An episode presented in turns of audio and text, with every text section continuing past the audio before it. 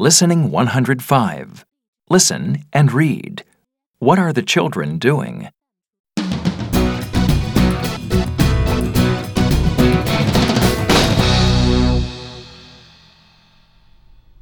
Tell us about your great idea, Ed. Okay, why don't we make a time capsule? We can put things in this box and bury it. When people dig it up in the future, they'll learn about what life is like now. What are we going to put in the box? Let's all write a message and put them on a memory stick.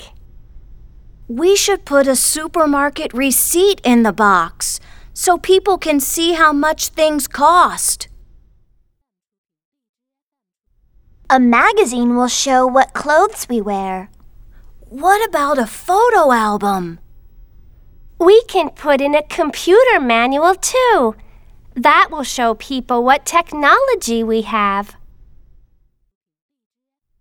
Great! Does anyone have any other ideas? A CD of our favorite songs. A map of our town. A DSD Club hat. What about dollars? They'll show people what kind of money we use. Okay, Ed. You can put your money in the box.